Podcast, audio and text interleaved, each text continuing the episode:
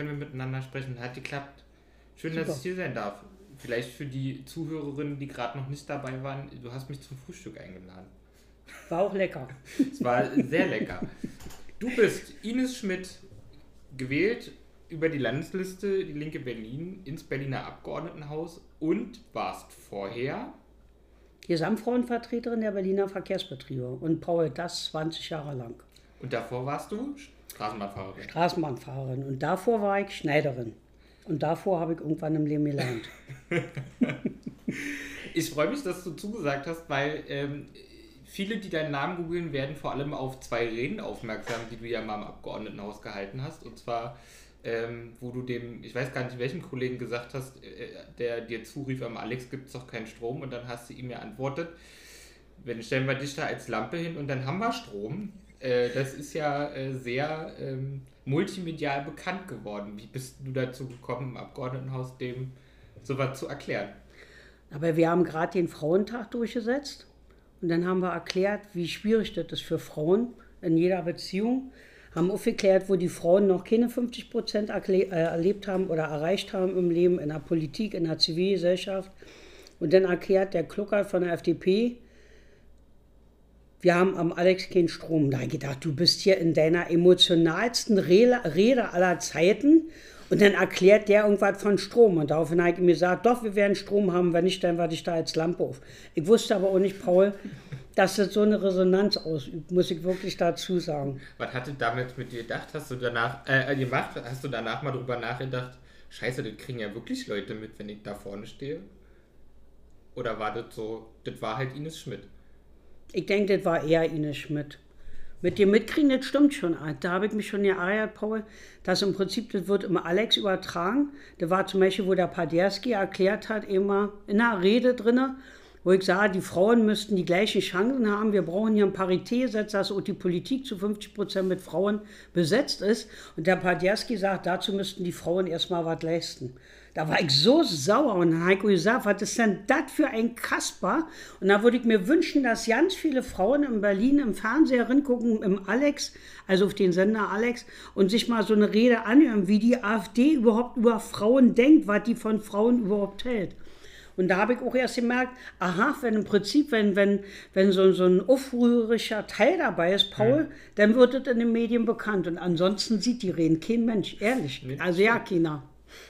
Ich, äh, ich, ich habe ja gerade eben schon erzählt, dass ich mich gestern, ich habe mich sehr gefreut auf diesen Termin und äh, ich habe gestern nochmal daran zurückgedacht, dass wir 2016 bei der Wahlparty standen. Äh, und du musst mal ja sagen, du hast leider den Wahlkreis nicht direkt gewonnen, mhm. aber wir haben uns auf der Wahlparty noch gesehen, du hast dir frustriert ein Bier geholt, weil du dachtest, das wird nichts und ich habe damit zu dir gesagt, pass mal auf, das wird noch was und dann war irgendwie am nächsten Tag, ich glaube um 10 Uhr oder so klar, hat doch noch gereicht. Was ähm, hattest du Schiss, als du da das erste Mal in dieses Abgeordnetenhaus gekommen bist? Hattest du äh, Fracksausen oder hast du gedacht, jetzt kommt Ines Schmidt, was ich in der BVG gemacht habe, kann ich hier alle mal? Ich bin reingegangen in dieses Haus. Ich war total aufgeregt, Paul, wirklich aufgeregt. Hab da auch gleich zu Anfang so einen Film drüber gedreht, den ersten Tag hier, so ein Kurzfilmchen.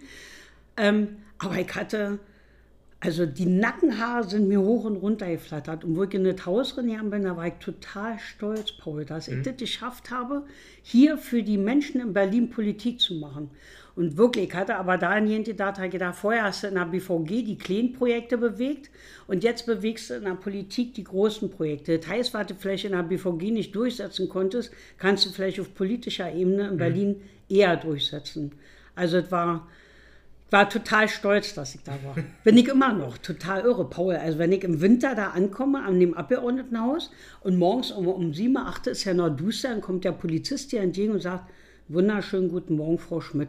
Und dann denkst du dir, in Berlin, ja, sind fast 4 Millionen Einwohner und der Polizist kommt auf dich drauf zu und sagt, guten Morgen, Frau Schmidt. Also ich finde, das ist total irre, ich finde das total toll.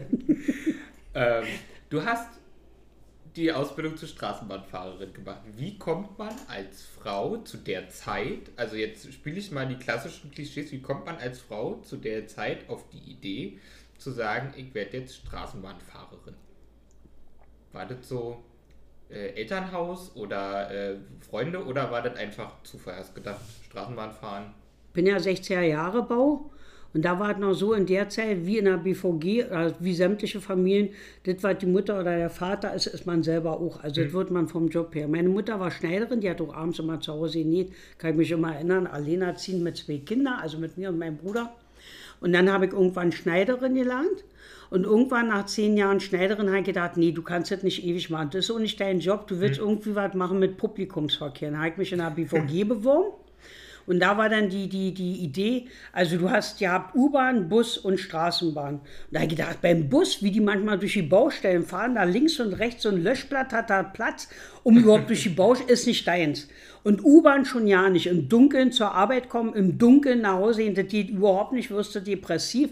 Und da habe ich gedacht, bei der Straßenbahn, die Schienen liegen. Paul, was soll man da machen? Man kann doch mit der Straßenbahn nicht falsch fahren, ja?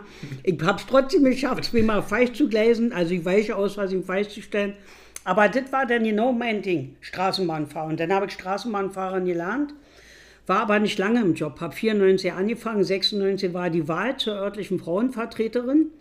Und da habe ich gedacht, ach naja, ist ja nicht schlecht. Die Personalräte kamen zu mir, Mensch Ines, du hast da so eine große Klappe, hast du nicht Lust? Hier Frauenvertreterin. Zu der Zeit habe ich gedacht, na, die Frauen sind da überhaupt nicht im Nachteil, die fahren da genauso wie du. Und wenn einer einen doofen Spruch hat, dann, dann entgegnen die auch vernünftig.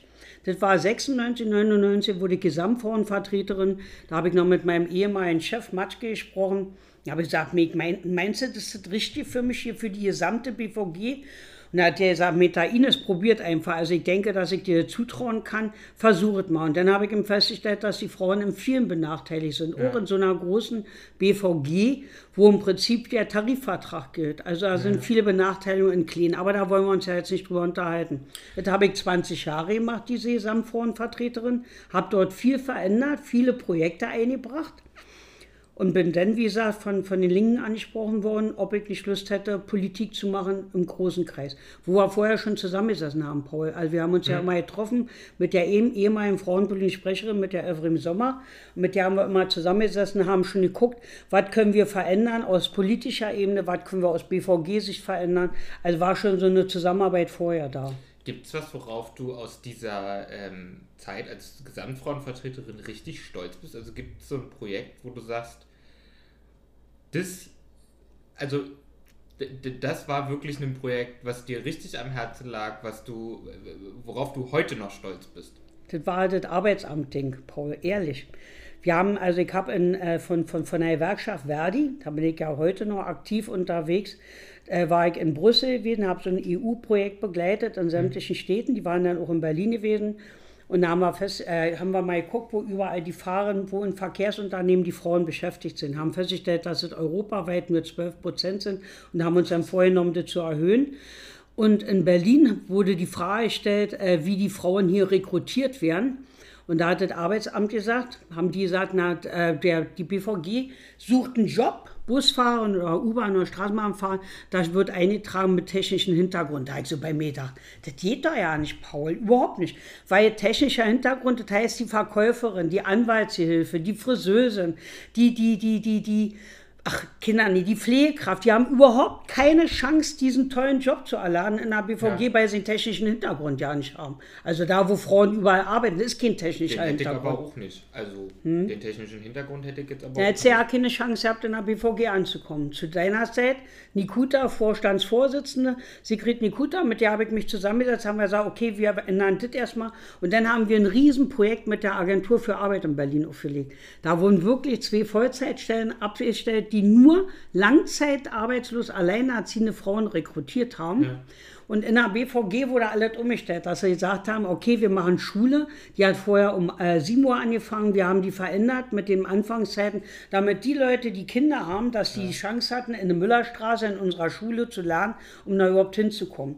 Also da haben wir viel verändert. Wir haben innerhalb von einem Jahr haben wir geschafft, 96 Frauen einzustellen. Krass. Also ja, das war der totale Hammer. Und vorher waren ja im Busbereich, das waren 6% Frauen. Du musst dir so überlegen, da sind 600 Fahrer über den Hof gelaufen und dann vielleicht 25 Frauen. Also das war total irre. Das hat sich erhöht. Zu Anfang gab es eine kleine Diskussion, aber die hat sich auch schnell verändert, die Diskussion. Also so Einstellungen wie, mein Gott, was will denn die Frau hier? Und drei Jahre war sie jetzt zu Hause, was will sie denn hier plötzlich jetzt anfangen mit Busfahren und Kinder hat sie ohne, soll sie drum kümmern? Das hat sich vollkommen verändert. Die ersten Leute haben auf dem Hof geheiratet. ja, echt, Paul, ehrlich. Zu Anfang war so eine, so, eine, so eine Angst da, aber dann haben die ersten äh, äh, Menschen miteinander geheiratet, die ersten Kollegen und Kolleginnen. Und jetzt ist, die hören einfach zum, zum Alltag dazu. Und das war eine Riesenkiste. Da haben mir alle meine Bereichsleiter in der BVG, die haben mir geholfen. Die haben bei dem Projekt unterstützt. Wir haben im Prinzip die Untersuchung gemacht. Wir haben den, den Pkw-Führerschein geschenkt. Wir haben den, den äh, Busführerschein geschenkt oder U-Bahn ja. oder Straßenbahn. Das war total toll gewesen. Und die Agentur für Arbeit hat die ganzen Voruntersuchungen gemacht, bevor die überhaupt hierher gekommen sind, haben geguckt, mhm. ob da Punkte in Flensburg sind, ob die gesund sind. Also alle so eine ja. Sachen. Da war so eine enge Zusammenarbeit. Und dieses Projekt, muss ich sagen, das macht mich heute noch stolz. und jetzt liegt der Frauenanteil bei der BVG bei 20, 20, 20 Prozent. Ja. Das ist ja schon ein Sprung. Da kann man sagen, ist man erfolgreich. Aber warum? Ähm, warum ist er immer noch nur bei 20 Prozent? Hat einfach was damit zu tun, weil. Nee, wir haben 20 Prozent erst erreicht, Paul. Der hat vorher immer bei 17,4 Prozent gelegen. Ja. Immer. Ich habe äh, 94 angefangen, da lag er bei 17,4 Prozent und bis 2010 war er immer noch bei 17,4 Prozent. Der hat sich nicht bewegt, echt nicht, wirklich nicht. Und danach hat die Frau Dr. Nikuta die Quote eingeführt und hat gesagt, jetzt werden wir stets und ständig die Quote weiter ja. erhöhen. Der Dirk Schulter hat das fortgeführt, der hat das weiter mit unterstützt, das ist mein Vorstand Personales. Der hat das weiter mit unterstützt und jetzt sind wir bei 20 Prozent. Wir wollen natürlich weiter aufstocken, da wo im Prinzip Leute gehen in Richtung Rente oder das Unternehmen verlassen, dass man da wirklich genau gezielt nach Frauen untersucht. Was sagst du Leuten, die äh, sagen, eine Quote ist nicht notwendig? Und was sagst du gerade, also es gibt ja gerade bei den politischen Gegnern äh, auch Frauen, die sagen, äh, ich will keine Quotenfrau sein. Was sagst du denen, wenn du so was hörst? Das also ich meine, die BVG hat ja gezeigt, ohne Quote geht nicht. Geht nicht. Richtig. Was sagst du denen? Dass du dir sonst das Futter aus den Ärmel reißt. Du reißt dir das Futter aus den Ärmel für nichts. Das wird immer wehgehen, dass irgendjemand sagt, äh, da muss eine Best am besten auslesen. Das erklärt dir Paul.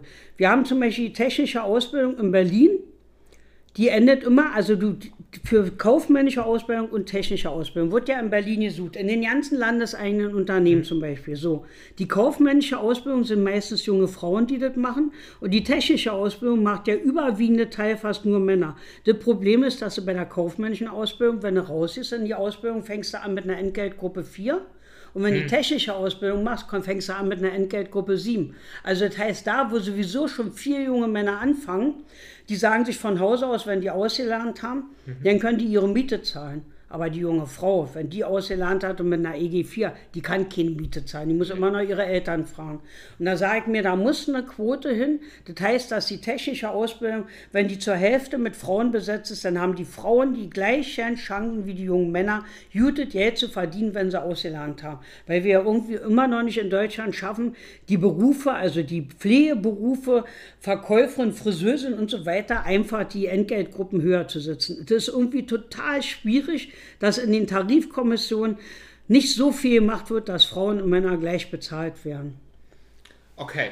Ähm, und ich finde ja dieses, äh, dieses Wort Bestenauslese äh, intendiert ja immer so ein bisschen, äh, also als gäbe es keine Frauen, die in der Bestenauslese stand hätten. Und das ist natürlich ja totaler Quatsch. Ich glaube, also man sagt ja immer so schön, wenn es eine Stellenausschreibung gibt, auf die sich ein Mann bewirbt und da gibt es 20 Prozent von Dingen, die er nicht kann, bewirbt sich der Mann trotzdem. Ja. Aber die Frau sieht drei Punkte und sagt, nee, kann ich nicht, deswegen mhm. bewerbe ich mich ja. nicht. Ich glaube, das hat nichts mit besten Auslese zu tun, sondern das hat einfach was damit zu tun, dass Männer sich gerne überschätzen und Frauen sich gerne unterschätzen. Wirst du gerne überschätzt oder unterschätzt? Also bist du jemand, der gerne aus der kalten Küche so kommt und sagt, tada, hier bin ich und äh, dann sind die Leute überrascht, dass du so bist oder bist du jemand, der gerne über, also sozusagen sofort da sein und äh, platzhirschig, ähm, wenn du verstehst, worauf ich sozusagen. Mhm. Äh, also platzhirschig bin ich nicht. Ich bin der andere, der unheimlich lösungsorientiert ist. Also wenn ich dran denke, wir haben gestern ein Gespräch gehabt mit, mit Paula Panke. Ja da ist ja ziemlich die AfD unterwegs und nicht vom, also wirklich vom Feinsten, wo aber auch gesagt wird, Clan, da, da hat man keine Chance, jetzt schlachten die nur noch mehr aus. Und wo wir gestern darüber gesprochen haben, was könnte denn da für Lösungen geben? Und da haben wir im Prinzip eine halbe Stunde zusammengesessen, also am Video, dann Corona. und haben dann darüber gesprochen. Und dann habe ich gesagt, eine Idee mit, mit drei Filmen, dass man einfach zeigt, was man macht, wem hat man alles als Unterstützer und natürlich die Nutznießer und Nutznießerinnen von Paula Panke, ja. die da unterwegs sind, Paul, die halt Hilfe suchen, die sich mit den Leuten unterhalten, die mit ihren Kindern äh, hingehen, die nachfragen nach Gesetzen oder Rechtsanwälten oder Unterkunft, Unterstützung brauchen die zu Paula Punk, also die sind total teuer unterwegs. Und habe gesagt, wenn man das nach draußen bringt und dann noch im Prinzip von den Unterstützerinnen im Interview einen Satz dazu kriegt, warum gehe ich denn hier hin zu Paula Panke, wo ja. man dann einfach von draußen die Meinung einholt, da erreicht man es wahrscheinlich mehr gegen die AfD, als wenn man gegen die AfD hier sämtliche Rechtsanwälte bei das ist ja eine Brieffreundschaft, Paul, die, die findet ja kein Ende. Nee. Und deswegen weiß ich eben, ich bin so ein lösungsorientierter Mensch. Also lösungsorientiert, dass ich mir einfach anhöre, was passiert hier jetzt und was kann man da machen? Was könnte man 1a machen, was könnte man B machen? Welche Strategie würde jetzt greifen? Und das bin ich. Ich bin nicht leise, ich bin nur der, der sich in die erste Reihe hinsetzt. Erste Reihe gehen, haben wir vorhin schon Ja, genau. Also ich bin der Mensch, der wirklich nach vorne geht in die erste Reihe und ansprechbar ist. Und manchmal, wenn der Saal nicht zu groß ist, Paul, dann gehe ich wirklich vorbei und gebe ihm die Hand. Also wenn er nicht zu groß. Ich bin Ines, ja. Also falls er ihn mich noch nicht kennt oder so, ja. das so, bin ich. Dann warst du 20 Jahre Frauenvertreterin. Bist ja immer noch im Vorstand der BVG, obwohl du ja gerade auch Abgeordnete bist. Ähm, kriegst du das unter einen Hut? Ja, ich bin dort, also nicht im Vorstand, ich bin dort Diversity-Beauftragte in der BVG. Ja, bis jetzt klappt das. Also ich habe da viel Unterstützung in der BVG, also auch von den Vorständen, von den Arbeitnehmervertretungen, bin dort im Aufsichtsrat. Da habe ich viel Unterstützung. Aber das, das klappt. Nun bin ich auch so ein Paul, ich bin kleiner Workaholiker, aber mit Leib und Seele. Ja, wir haben uns. Also, also für die Leute, die gerade zuhören, wir haben uns um 8 zum Frühstück getroffen. Ich kam hier mit Triefnase und Musauge an, weil ich noch nicht so ganz wach war. Und Ines sagte mir, ist schon halber Nachmittag vorbei. Dann war ich ein bisschen entsetzt. Ich trinke auch schon den zweiten Kaffee. Ähm, aber ist ja cool. Also ich finde es ja auch irgendwie eine gute Sache, dass auch Abgeordnete nicht äh, die Real, also sozusagen nicht äh, den Bezug verlieren. Und wenn mhm. du dann ja weiter arbeitest, hast du ja weiter den Bezug dazu. Und dann hat die Linke dies 2015 oder davor wahrscheinlich schon gefragt, ob du Bock hast, für uns Politik zu machen. Findest du die Entscheidung immer noch gut, dass du Ja gesagt hast? Damals? Ja, die ist der Hammer. Echt, Paul? Doch, wenn du 20 Jahre, ich habe 20 Jahre Gesamtfrauenvertretung Berliner Verkehrsbetriebe. Ja. Aber selbst nach 20 Jahren, du kannst ja so eine, so eine, so eine äh, Frauenvollversammlung kannst du nicht mehr toppen. Wir hatten nachher schon Ingrid Süßmuth da. Wir haben den Frühstadtpalast gemietet, um ja. eine Frauenvollversammlung zu machen.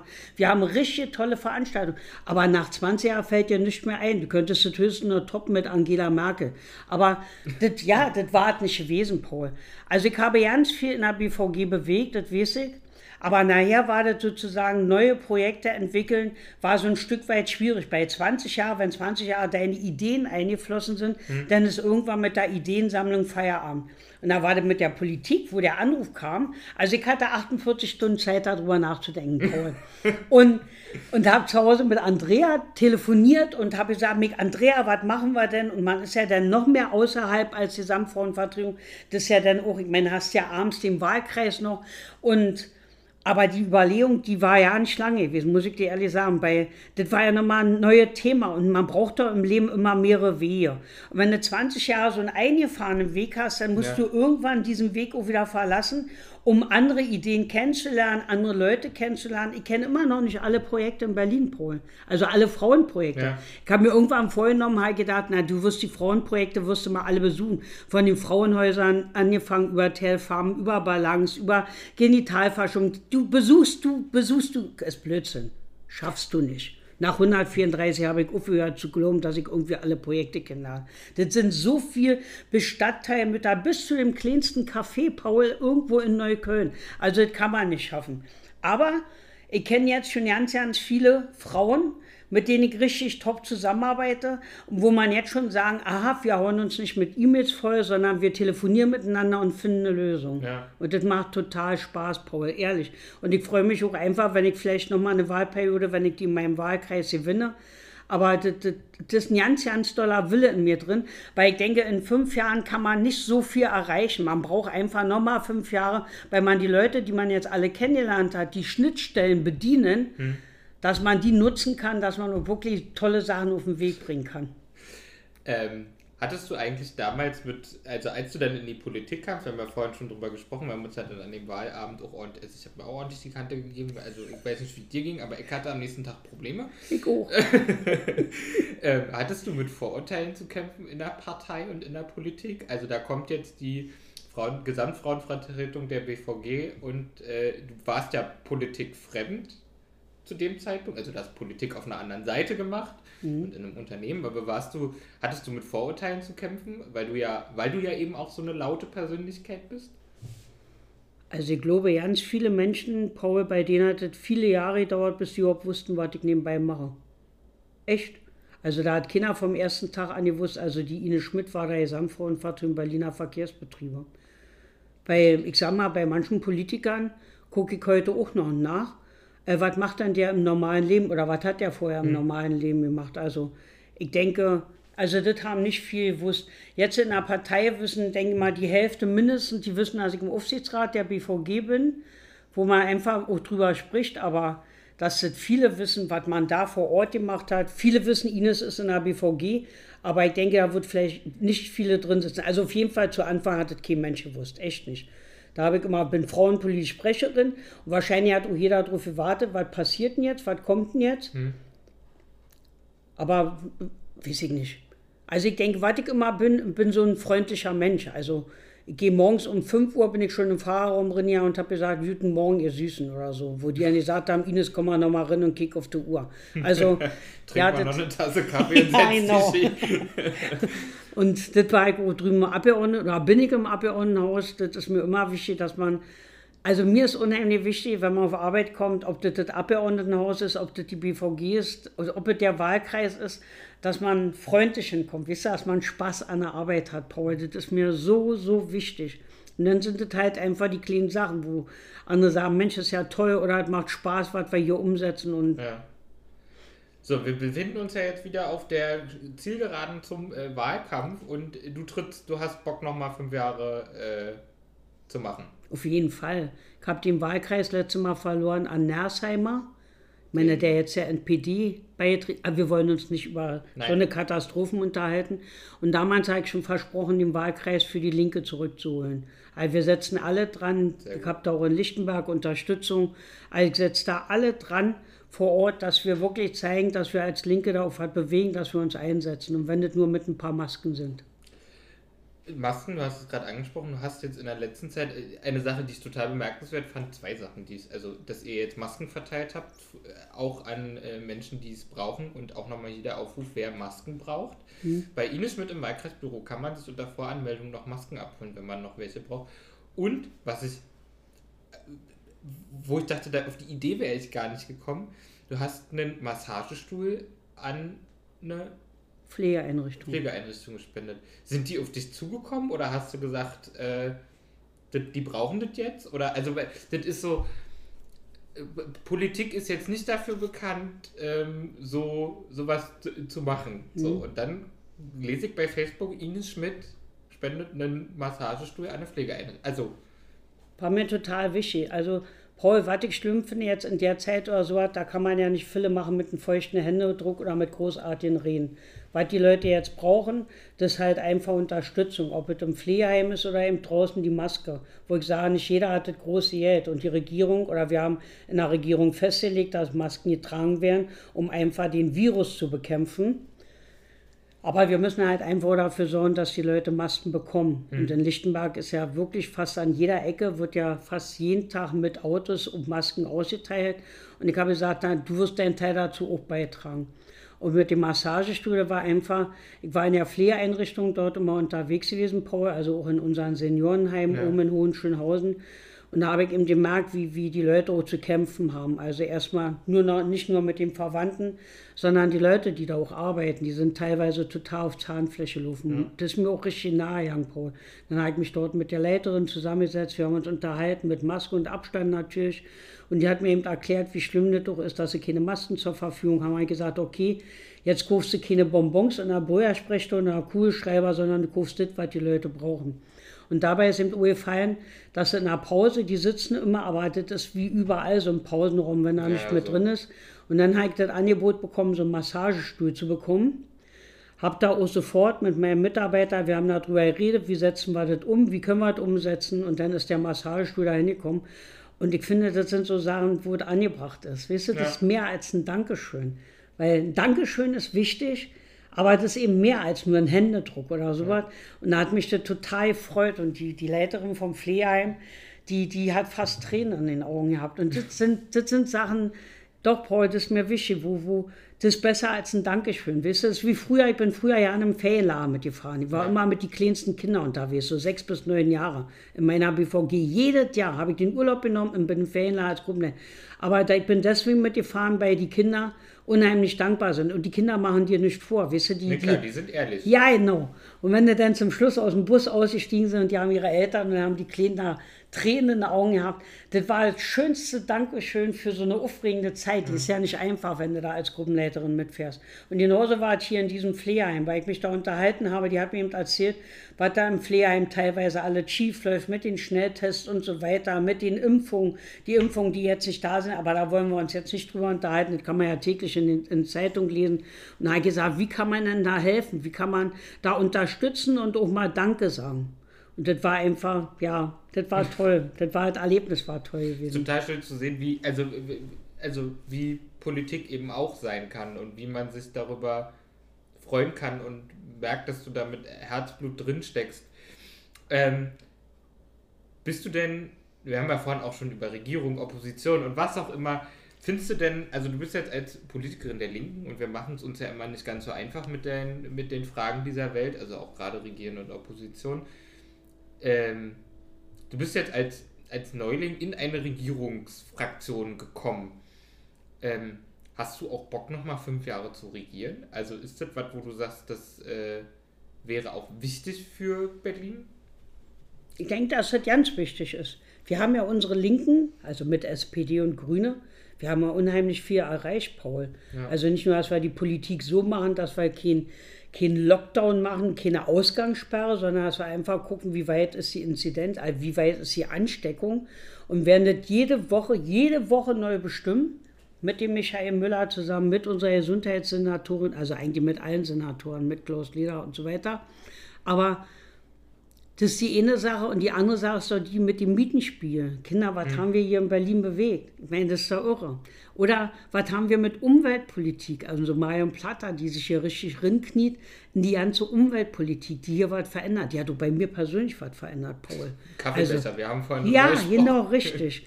Ich glaube, die da zu Anfang, mein Gott, was will sie denn von mir mit diesem albernen Plastikbecher, ja?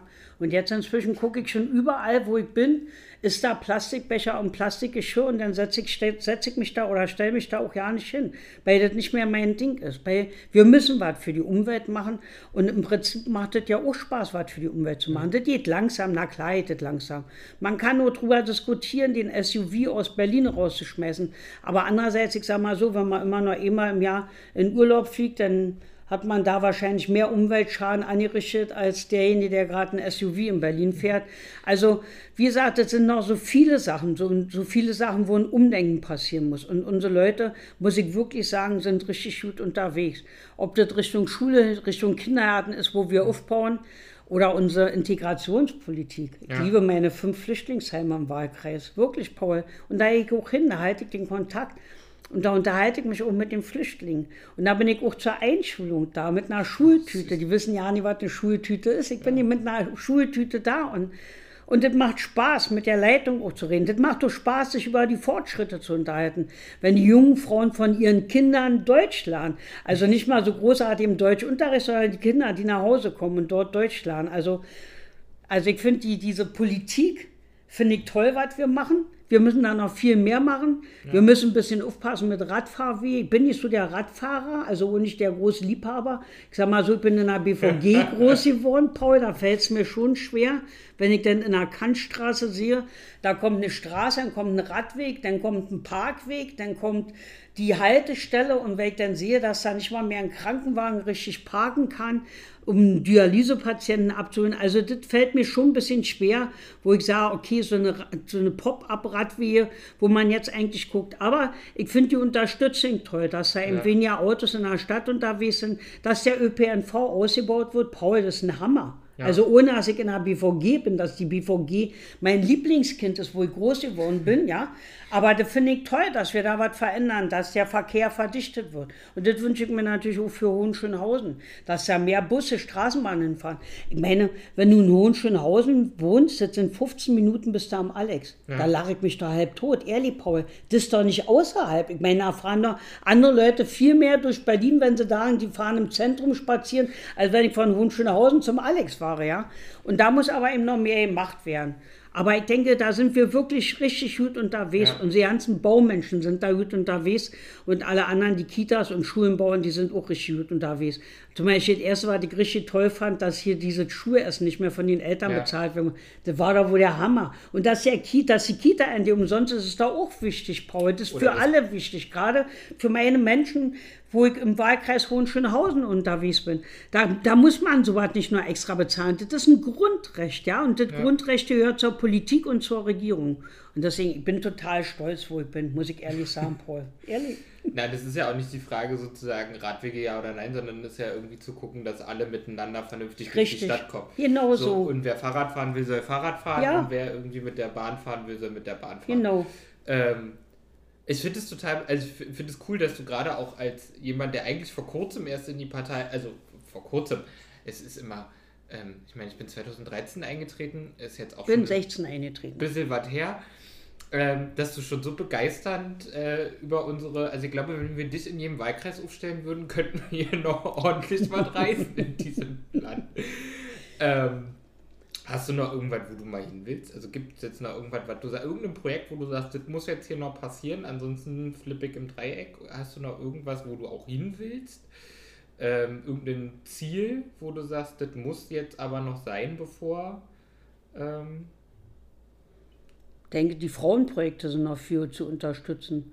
Also ich möchte gerne, wir haben ja jetzt gesagt, dass wir ein siebtes, achtes und neuntes Frauenhaus bauen. Hm.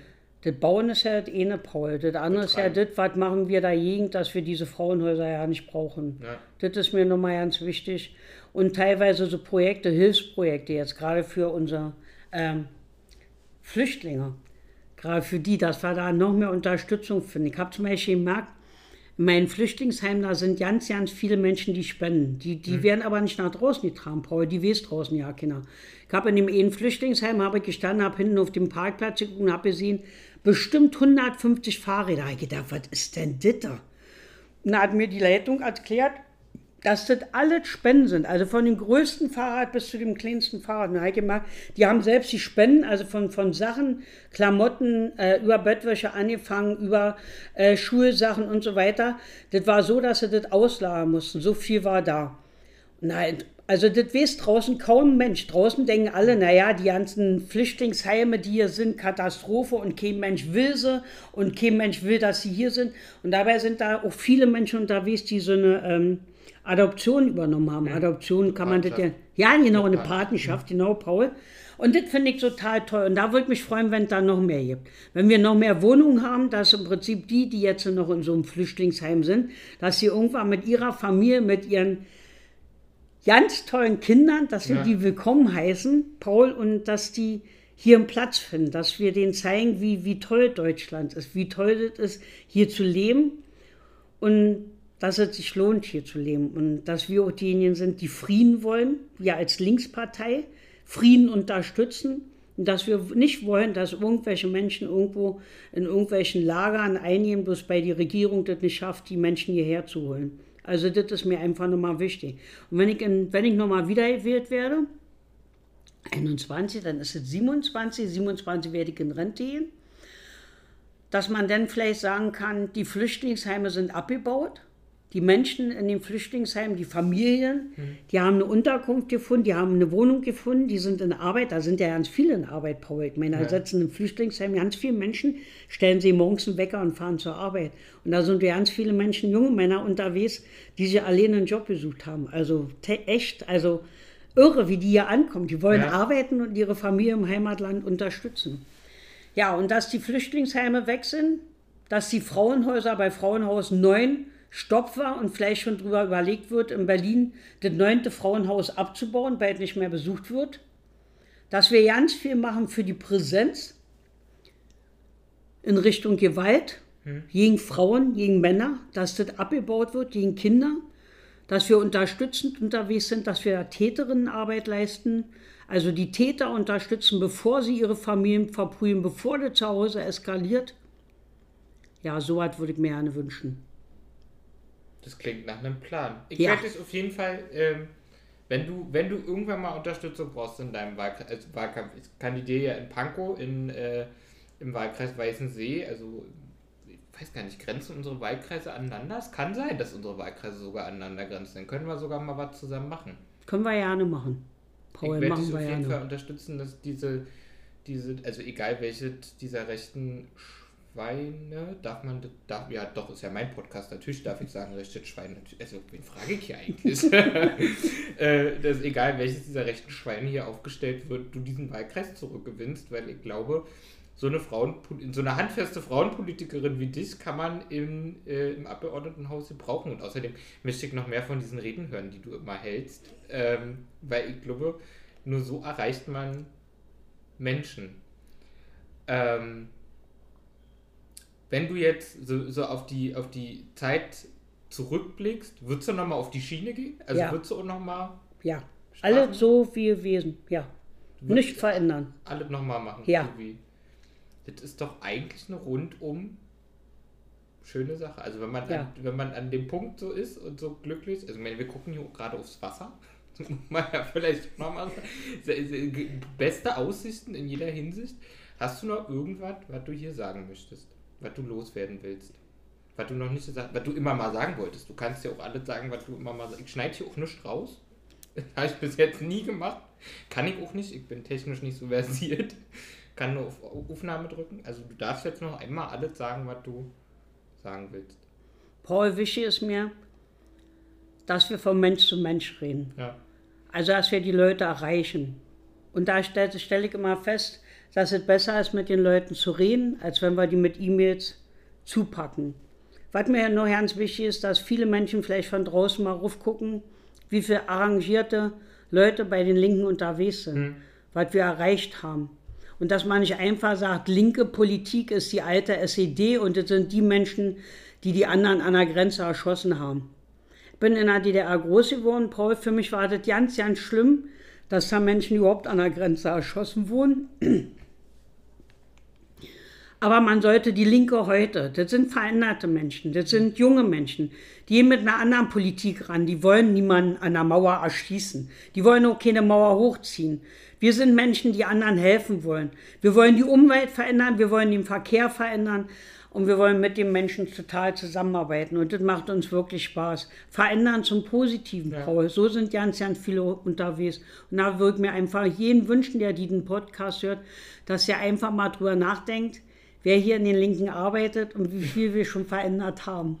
Das ist doch ein gutes Schlusswort. Ich danke dir für das Gespräch und noch mehr für das Frühstück und das war einfach ein schöner Morgen. Vielen Dank, Paul, für die Einladung.